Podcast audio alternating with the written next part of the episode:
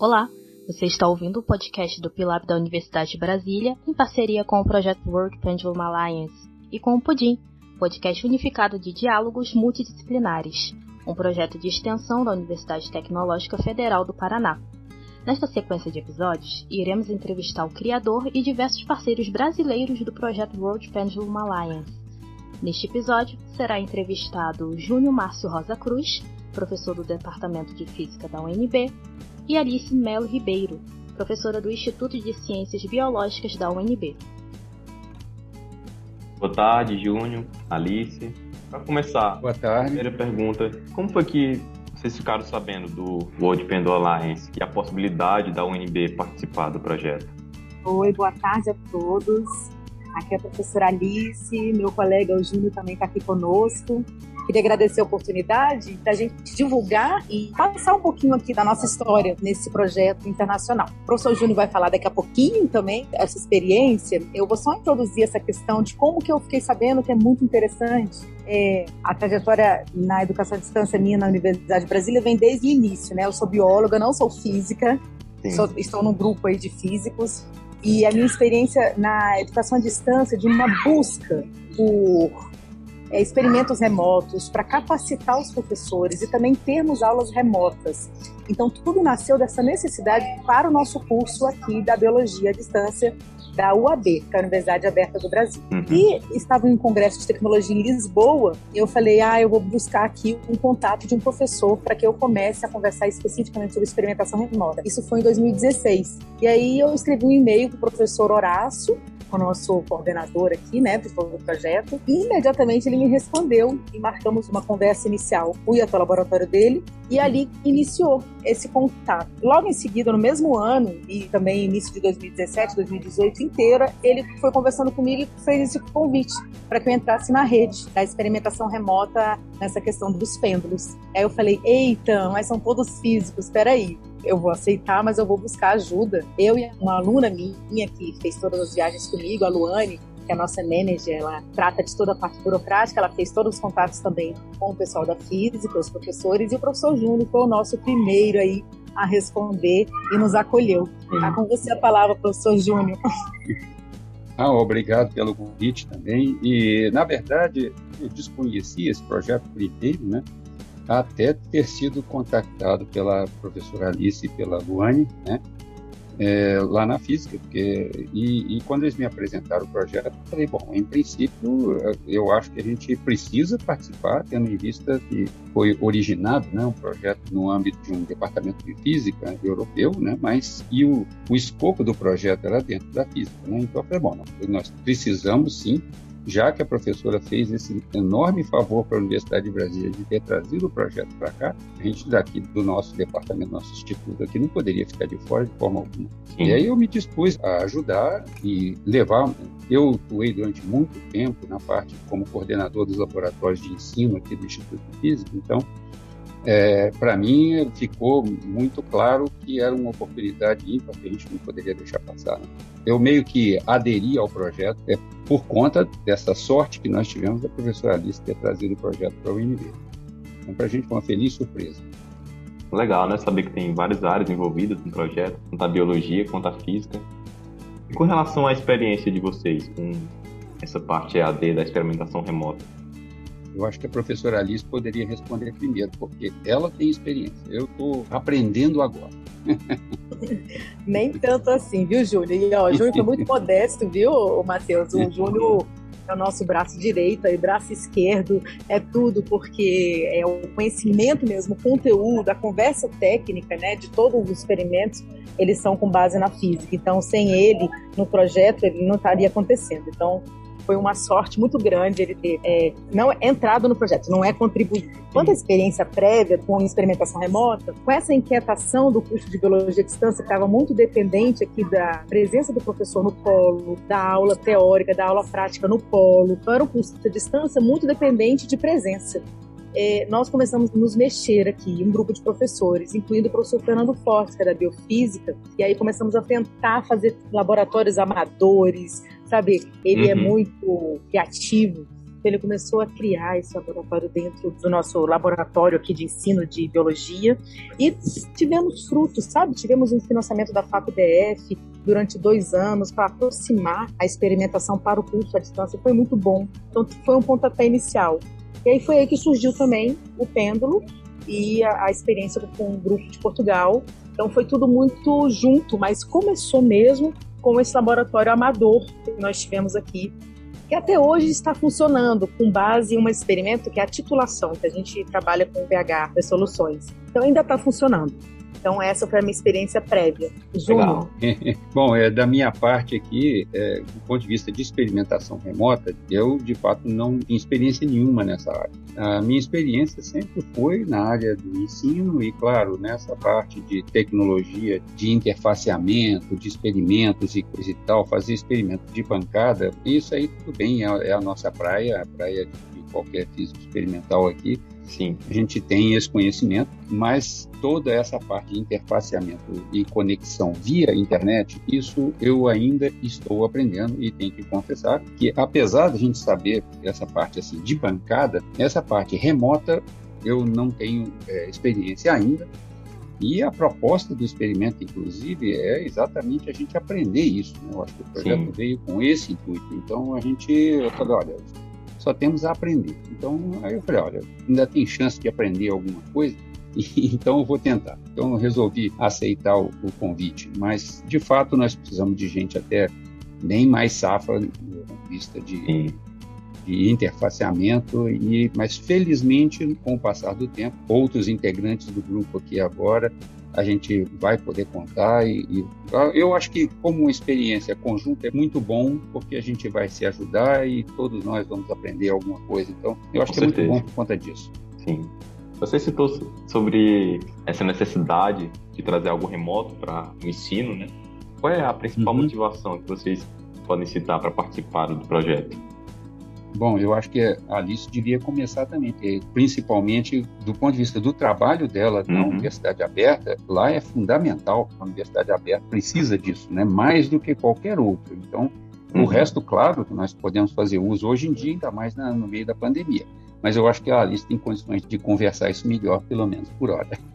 Então, Matheus Júnior, basicamente o que eu falei, né? A motivação veio dessa necessidade da atuação na UAB. É um curso de distância que a gente tinha, inclusive a física agora tem também oferta aqui na UNB, uma dependência muito grande do encontro presencial e da experimentação presencial.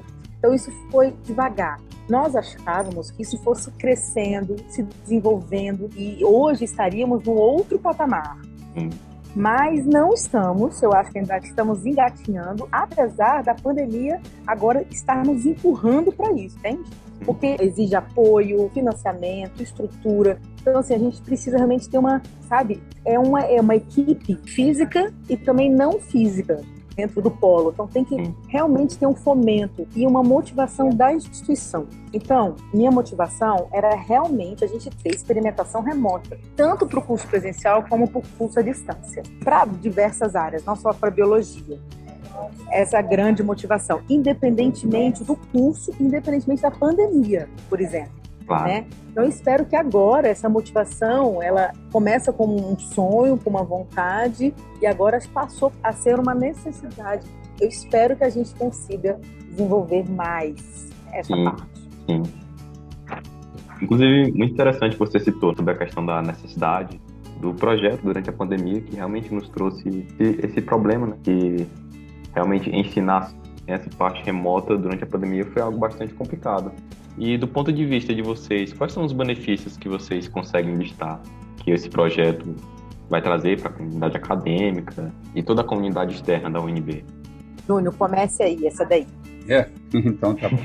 bom, obviamente, existem vários dos experimentos que a gente realiza, quer dizer, qualquer curso presencial e que vai envolver uma necessidade da pessoa tomar contato com a experimentação presencial, de você botar a mão na massa, ver os dados acontecendo, ver os fenômenos acontecendo na sua frente, Sim. você fazer uma coleta de dados, se envolver com os problemas. Você, ao longo da sua graduação, enquanto você está se formando, você vai adquirindo experiência e vai burilando os seus métodos. É óbvio que dentro da academia existem diferentes vertentes. Você às vezes vai para um lado, você não vai mexer com experimentação.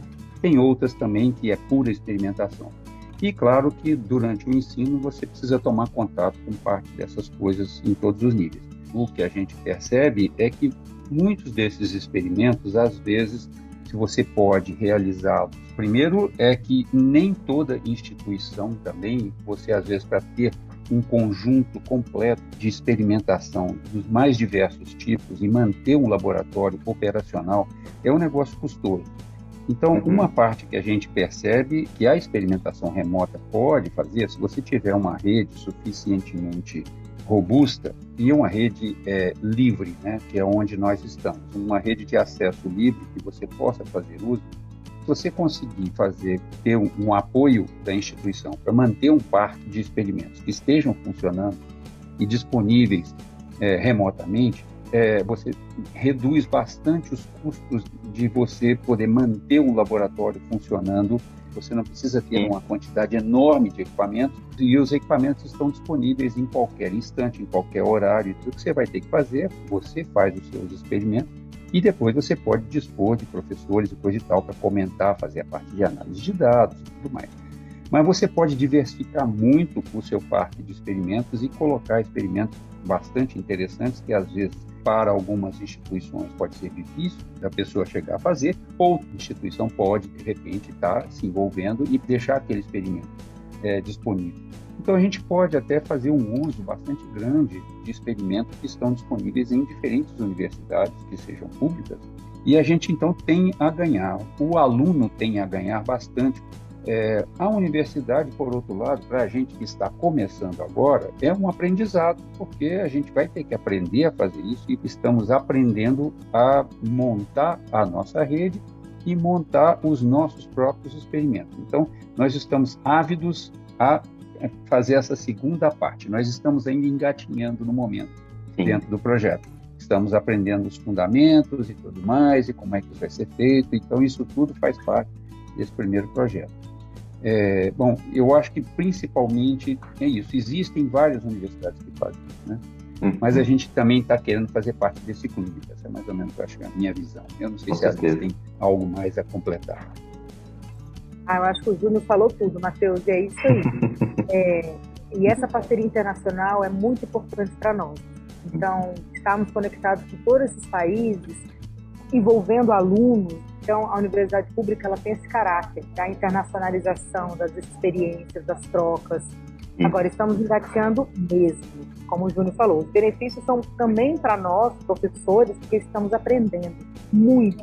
A gente aprende muito. Eu acho que é o principal ponto. Sim. Legal. Vocês comentaram aí que estão nesse processo de aprendizado né, com o projeto. Eu queria saber qual é o grau de envolvimento de vocês com o projeto e as atividades que você realizam dentro dele. Então, nosso grau, Daiane, ele é 100%. Eu, Júnior e eu somos coordenadores. Então, estamos passamos por todas as etapas, por todas as fases de decisão. E aí nós temos a Luane, que é uma aluna, que inclusive já graduou e agora está na segunda graduação, é, que é a nossa manager. Então, todas as decisões passam por nós três. E aí, a partir de nós, é que as coisas vão se multiplicando e vão se direcionando e sendo encaminhadas. Então, eu participo de todas as reuniões. Agora, tem essa questão, como eu falei, da parte técnica da física, por exemplo, nos encontros internacionais, é, tem a sala onde eles discutem é, a parte técnica efetivamente do pêndulo. É, eu já participei de algumas e de outras não, porque é extremamente específico e o de conhecimento que eu não domino. Então eu não consigo contribuir nada, eu só sou ouvinte. Não é a situação do Júnior e dos outros professores da física. Então, é, nós somos coordenadores, então nós participamos de tudo, mas eu tenho essa questão que eu não consigo trocar muita fala, muita experiência e contribuir devido à minha área, que é a biologia. Entendi. É, da minha parte, é, a Alice já disse, a minha contribuição, é, mas como eu disse, eu também não tenho especialização nessa parte de protocolos de comunicação de internet e, e coisa e tal. E esse aspecto é que a gente precisa de um suporte mais específico. Felizmente, nós conseguimos dentro do grupo que nós montamos, então tem gente que é muito boa nisso eu trabalhei durante um bom tempo com um colega que é muito bom nisso aí, então eu aprendi bastante com ele. Talvez o suficiente para pelo menos não ficar totalmente é, boiando nas discussões técnicas que envolvem principalmente os aspectos mais relacionados à internet. A parte de instrumentação do pêndulo em si, da parte local ali, essa parte eu não tive problema. A minha dificuldade maior é exatamente nesses aspectos mais relacionados ao interfaceamento via rede.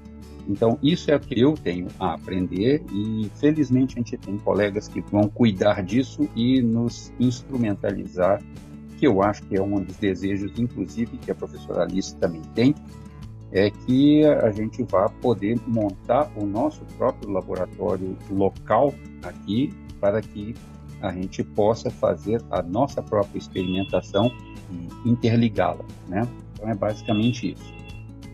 Bacana. Então, mesmo sendo aí mestres, doutores, não significa que a gente sabe do todo, né? sempre haverá aí dificuldades e a gente sempre vai estar buscando aprender mais. É, eu queria saber quais foram as principais dificuldades desde a inscrição da universidade no World Pendulum até a fase atual. Eita, Daiane, dificuldade, se a gente for falar, nossa vida acadêmica e de professor já tem muito, sabe? É, uma, é um teste de resistência, mas é um teste também para resiliência, né? Então não é isso que desanima a gente. Mas logo no início a gente teve é, muito trabalho, não vou nem falar dificuldade, mas assim, acaba que com o trabalho de desconhecimento, a gente era um, todo um procedimento novo, a parte burocrática cansou muito a gente. Então tivemos que fazer uma parceria com uma fundação, para que o valor chegasse de uma forma. E isso, assim, ficou assim durante um ano, uma nuvem em cima, vai dar certo, não vai dar certo, a reitora vai assinar, não vai assinar, como que tem que ser, e nos mínimos detalhes. Então, essa foi uma, uma etapa muito forte, né, onde a Luane, que é uma que é a nossa manager, como eu citei, ela tem um envolvimento altíssimo e tem uma experiência também alta nessa parte burocrática. É, aí surgem as dificuldades é, ao longo do projeto, né, Júnior? Que são também quase que diárias, semanais, mensais. Atualmente, a gente estava vivendo uma dificuldade da importação dos pêndulos secundários. Se tivéssemos que pagar, é, seria inviável. Então ficamos assim, e aí? Os pêndulos não vão chegar. Bem, vamos parar. E aí vamos esboçar uma carta para o ministro, vamos esboçar. E aí houve todo um movimento de uma semana, duas semanas, de repente a, a taxa de importação caiu e fomos liberados, então, a entrar numa nova cota. Então, uhum. essas dificuldades, principalmente as burocráticas, porque as outras questões, como o Júlio bem falou, a gente vai formando parcerias, a gente vai dando conta. Se a gente não sabe, a gente convida um parceiro, um colega, e a gente vai buscando. Mas eu creio que a parte burocrática, essa parte de documento, de importação, de valores, de ir e vir, dificultou bastante é, a leveza do processo. É, eu acho que eu concordo plenamente com a Alice, que eu acho que o, o principal aspecto que demora para poder fazer as coisas começarem a caminhar é exatamente esse lado burocrático. Foi necessário firmar um, um convênio internacional. Isso envolve muitos atores, é, muitas autorizações, muitas cartas, muito diálogo, muita coisa. Então, isso tudo gastou um tempo bastante grande para começar. E eu acho que para o projeto, eu tenho a impressão de que deve ter sido extremamente desafiador lá para quem estava coordenando o projeto né, desde o início, né, a coordenação global do projeto, porque isso envolve essas mesmas dificuldades nossas, você tem que multiplicar por 14, né? Porque são 14 instituições e cada uma delas tem as suas dificuldades próprias. Então, até fazer o projeto internacional com tanta gente envolvida, fazer isso andar é, não é fácil. E cada país tem as suas dificuldades intrínsecas e as nossas aqui têm sido dramáticas, né? Como vocês estão sabendo aí, acompanhando as notícias que impactam a vida de todos os pesquisadores das instituições. O, o Brasil tem atravessado períodos muito difíceis e tudo isso nos impacta também. O projeto tem sido difícil de tocar. É, eu acho que o Júnior tocou no ponto, né, Daiane, de extrema importância. Assim, se agora, por exemplo, essa cota de importação não fosse aprovada, quer dizer, algo absurdo, sabe? Algo que prejudicaria quantos projetos, né? E são projetos científicos. Então, passamos por, por, muitas dúvidas. Agora, diante de todas essas dificuldades, a universidade permaneceu viva. E eu creio que todos que passaram pelo nosso projeto aqui, em termos de documentação, seja uma assinatura, uma autorização, uma dúvida, todos eles foram facilitadores, todos estavam empenhados em dar certo. Acho que essa é a parte que nos fortalece e nos ajudou muito. Foi longa a caminhada, eu considero, mas tivemos esses facilitadores, né, Júnior? Isso, com certeza. Ai, que bom que essa parte mais burocrática, demorada, não desanimou nenhum de vocês. Uhum. E eu gostaria de saber é, que estado o Pêndulo está na universidade e se ele já está é, montado e se está operando. Ok, bom, assim que o pêndulo primário chegou, uh, rapidamente a gente conseguiu botar ele no ar. Então, existem muitas dificuldades para se montar ele dentro da universidade, é, mas claro que isso vai depender de instituição para instituição, é porque é, o pêndulo precisa estar conectado ao servidor em Portugal. Então, aí a gente tem os problemas locais de segurança de rede, que todas as instituições que têm sistemas de internet e têm gestores, é, o pessoal sempre se preocupa com a questão de segurança, de invasão é, e tudo mais. Então, tudo isso demanda um certo conhecimento, um certo traquejo e nós gastamos um tempinho razoável para poder conseguir que o setor de tecnologia da instituição abrisse portas para que a gente tivesse o pêndulo conectado é, com o, o, servidor em Portugal.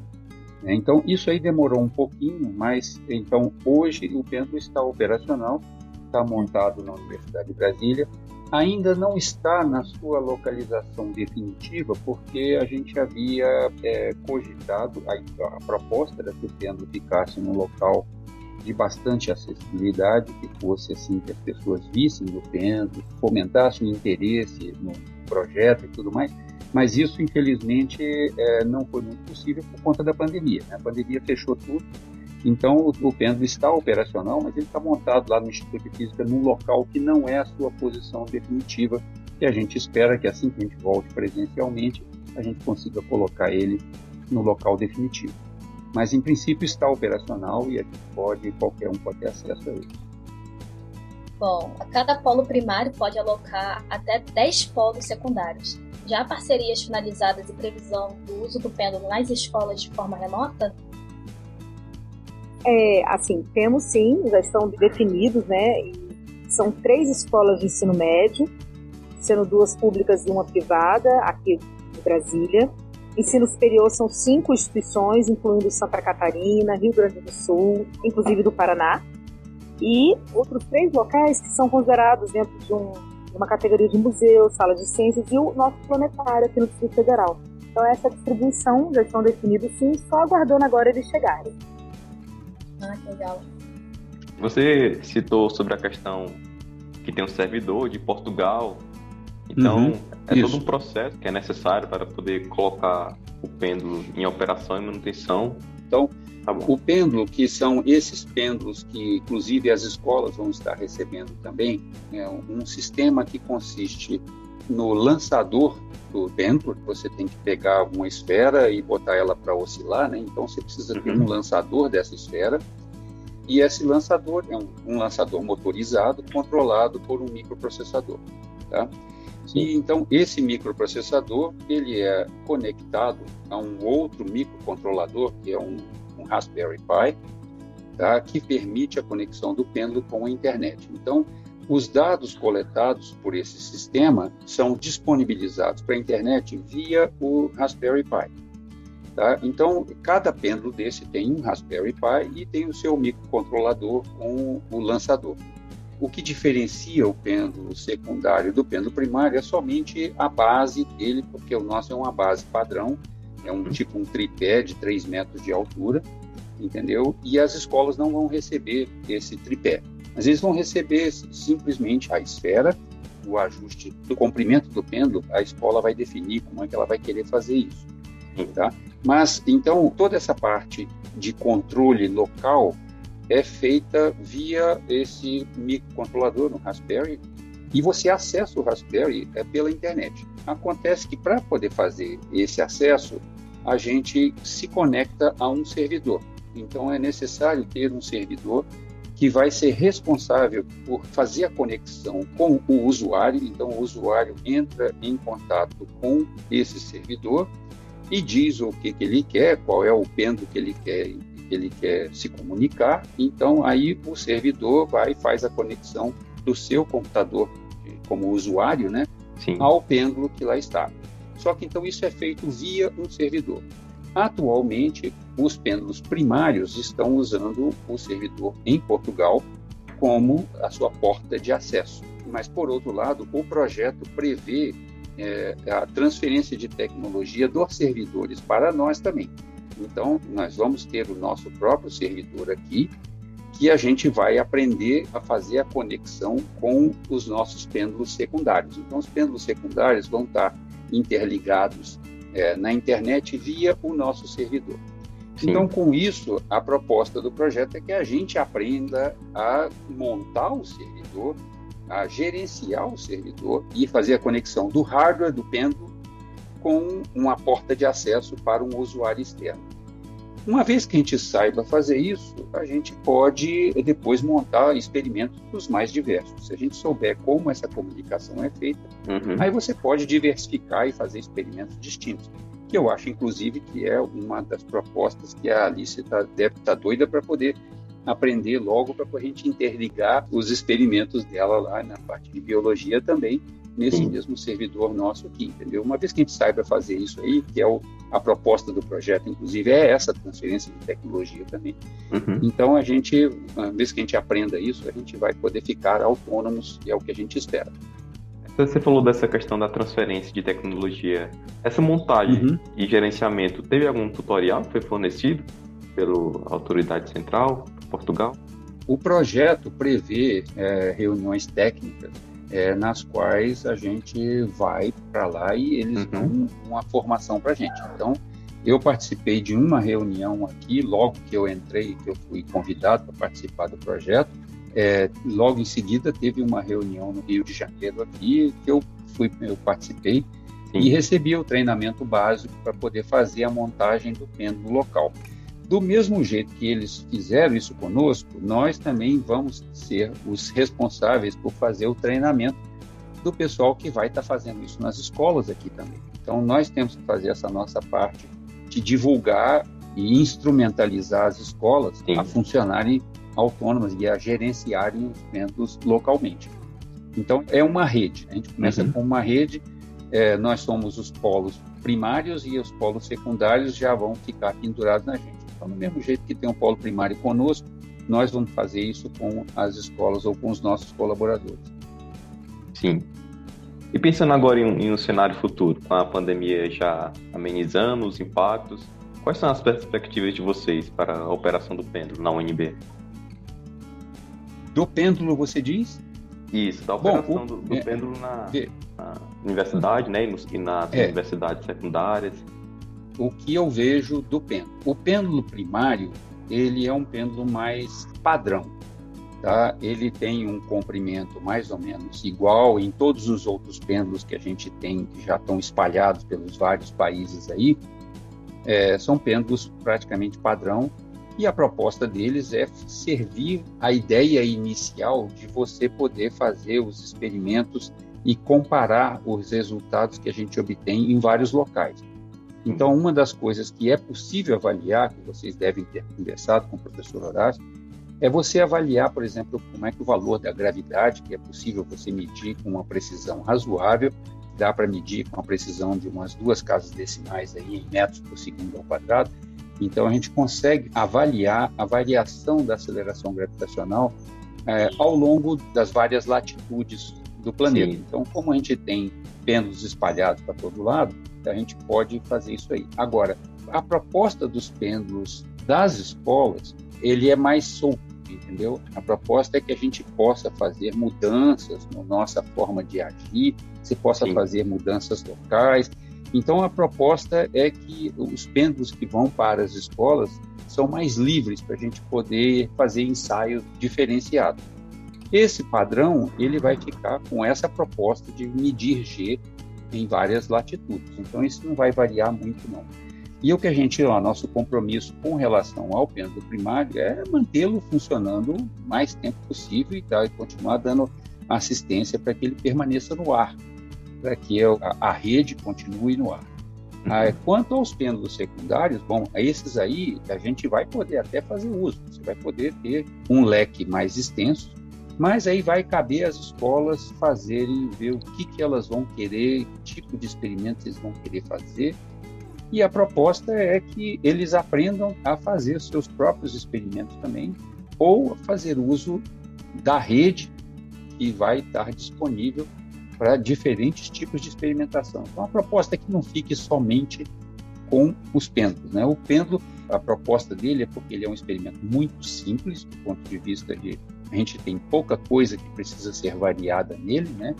Então, Sim. é um experimento que não, não demanda muita manutenção, é uma coisa razoavelmente simples de é, os dados são poucos, então não é um negócio muito complicado, cheio de parâmetros que a gente precise controlar.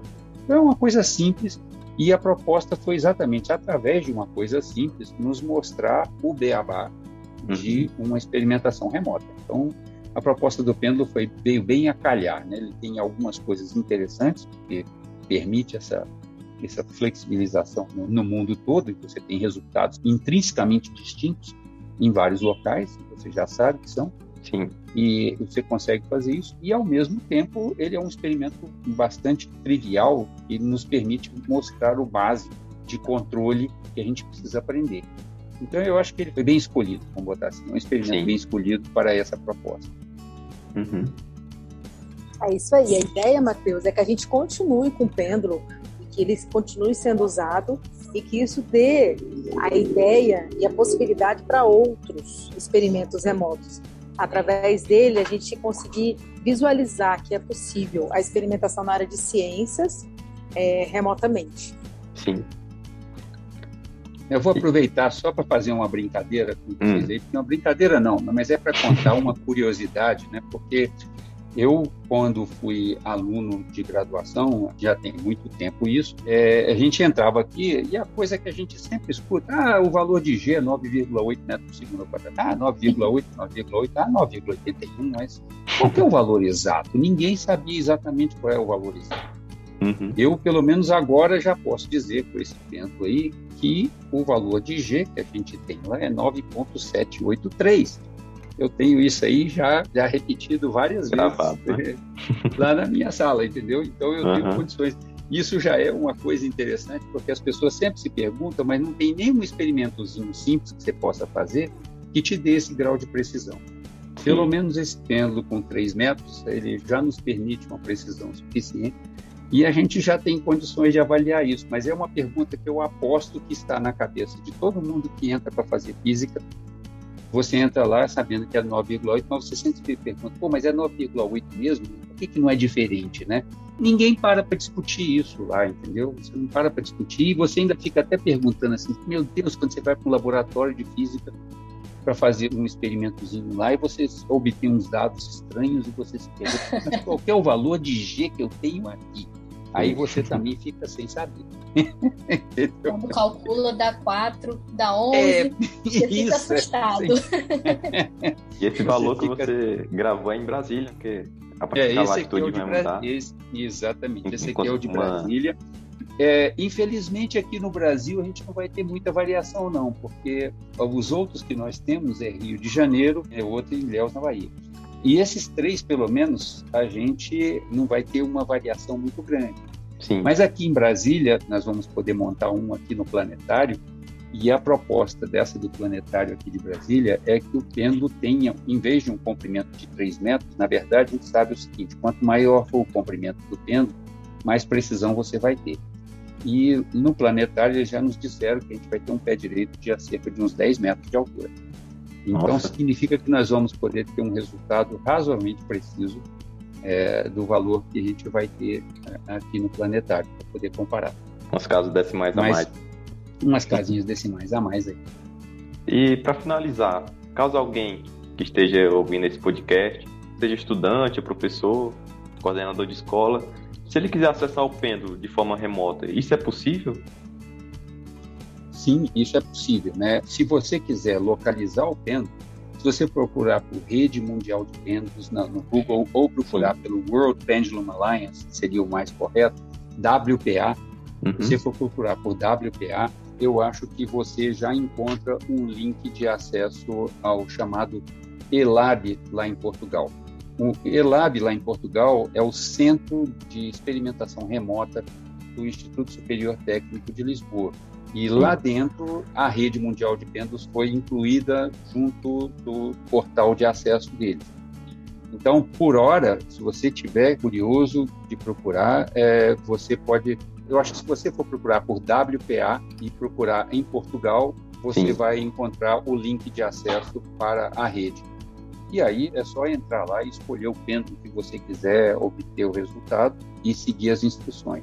É, a única coisa que a gente precisa deixar o pessoal ciente, uhum. claro que é um projeto que ainda está em instalação, então nós não estamos 100% livres de bugs, a Sim. gente tem uns probleminhas ainda que estão presentes e existem desenvolvimentos que estão sendo realizados. Então, atualmente, a conexão com a rede mundial é feita através de um aplicativo Java que você tem que baixar para o seu computador. Então você teria que ter um Java instalado e você pode ver o pêndulo oscilando é, através de um vídeo e para isso real, você né? também vai precisar também do VLC instalado. Essas Sim. coisas que estão em desenvolvimento ainda, uma nova interface para o usuário totalmente baseada no, num browser do tipo Google Chrome ou qualquer um desses outros que tenha por aí, está sendo desenvolvido em HTML5 e a gente espera que quando isso estiver pronto, a gente não vai precisar mais baixar esses aplicativos Java, que no momento ele está funcionando assim.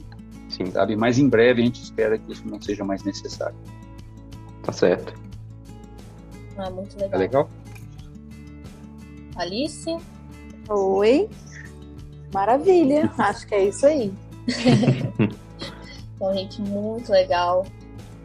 É, agradeço ah, a vocês, Alice e Júnior, por terem aceitado o nosso convite para esse bate-papo. Foi muito enriquecedor. E é isso. Até a próxima, viu, gente? Obrigada. Tá legal. Você acabou de ouvir uma entrevista do Pilab em parceria com o projeto World Pen Alliance e o Pudim. A produção desses episódios foi realizada pelos bolsistas do DEG Dex e esse episódio foi editado por Matheus Siqueira. As músicas utilizadas foram Chill Acoustic e Operating Systems Team, que você encontra no YouTube. Para ouvir as outras entrevistas ou mais episódios do Pudim, visite o nosso site pudim.cp.utfpr.edu.br. Mais informações sobre o projeto World Panama Alliance você encontra no site wpa.tecnico.ulisboa.pt/pt. Até a próxima!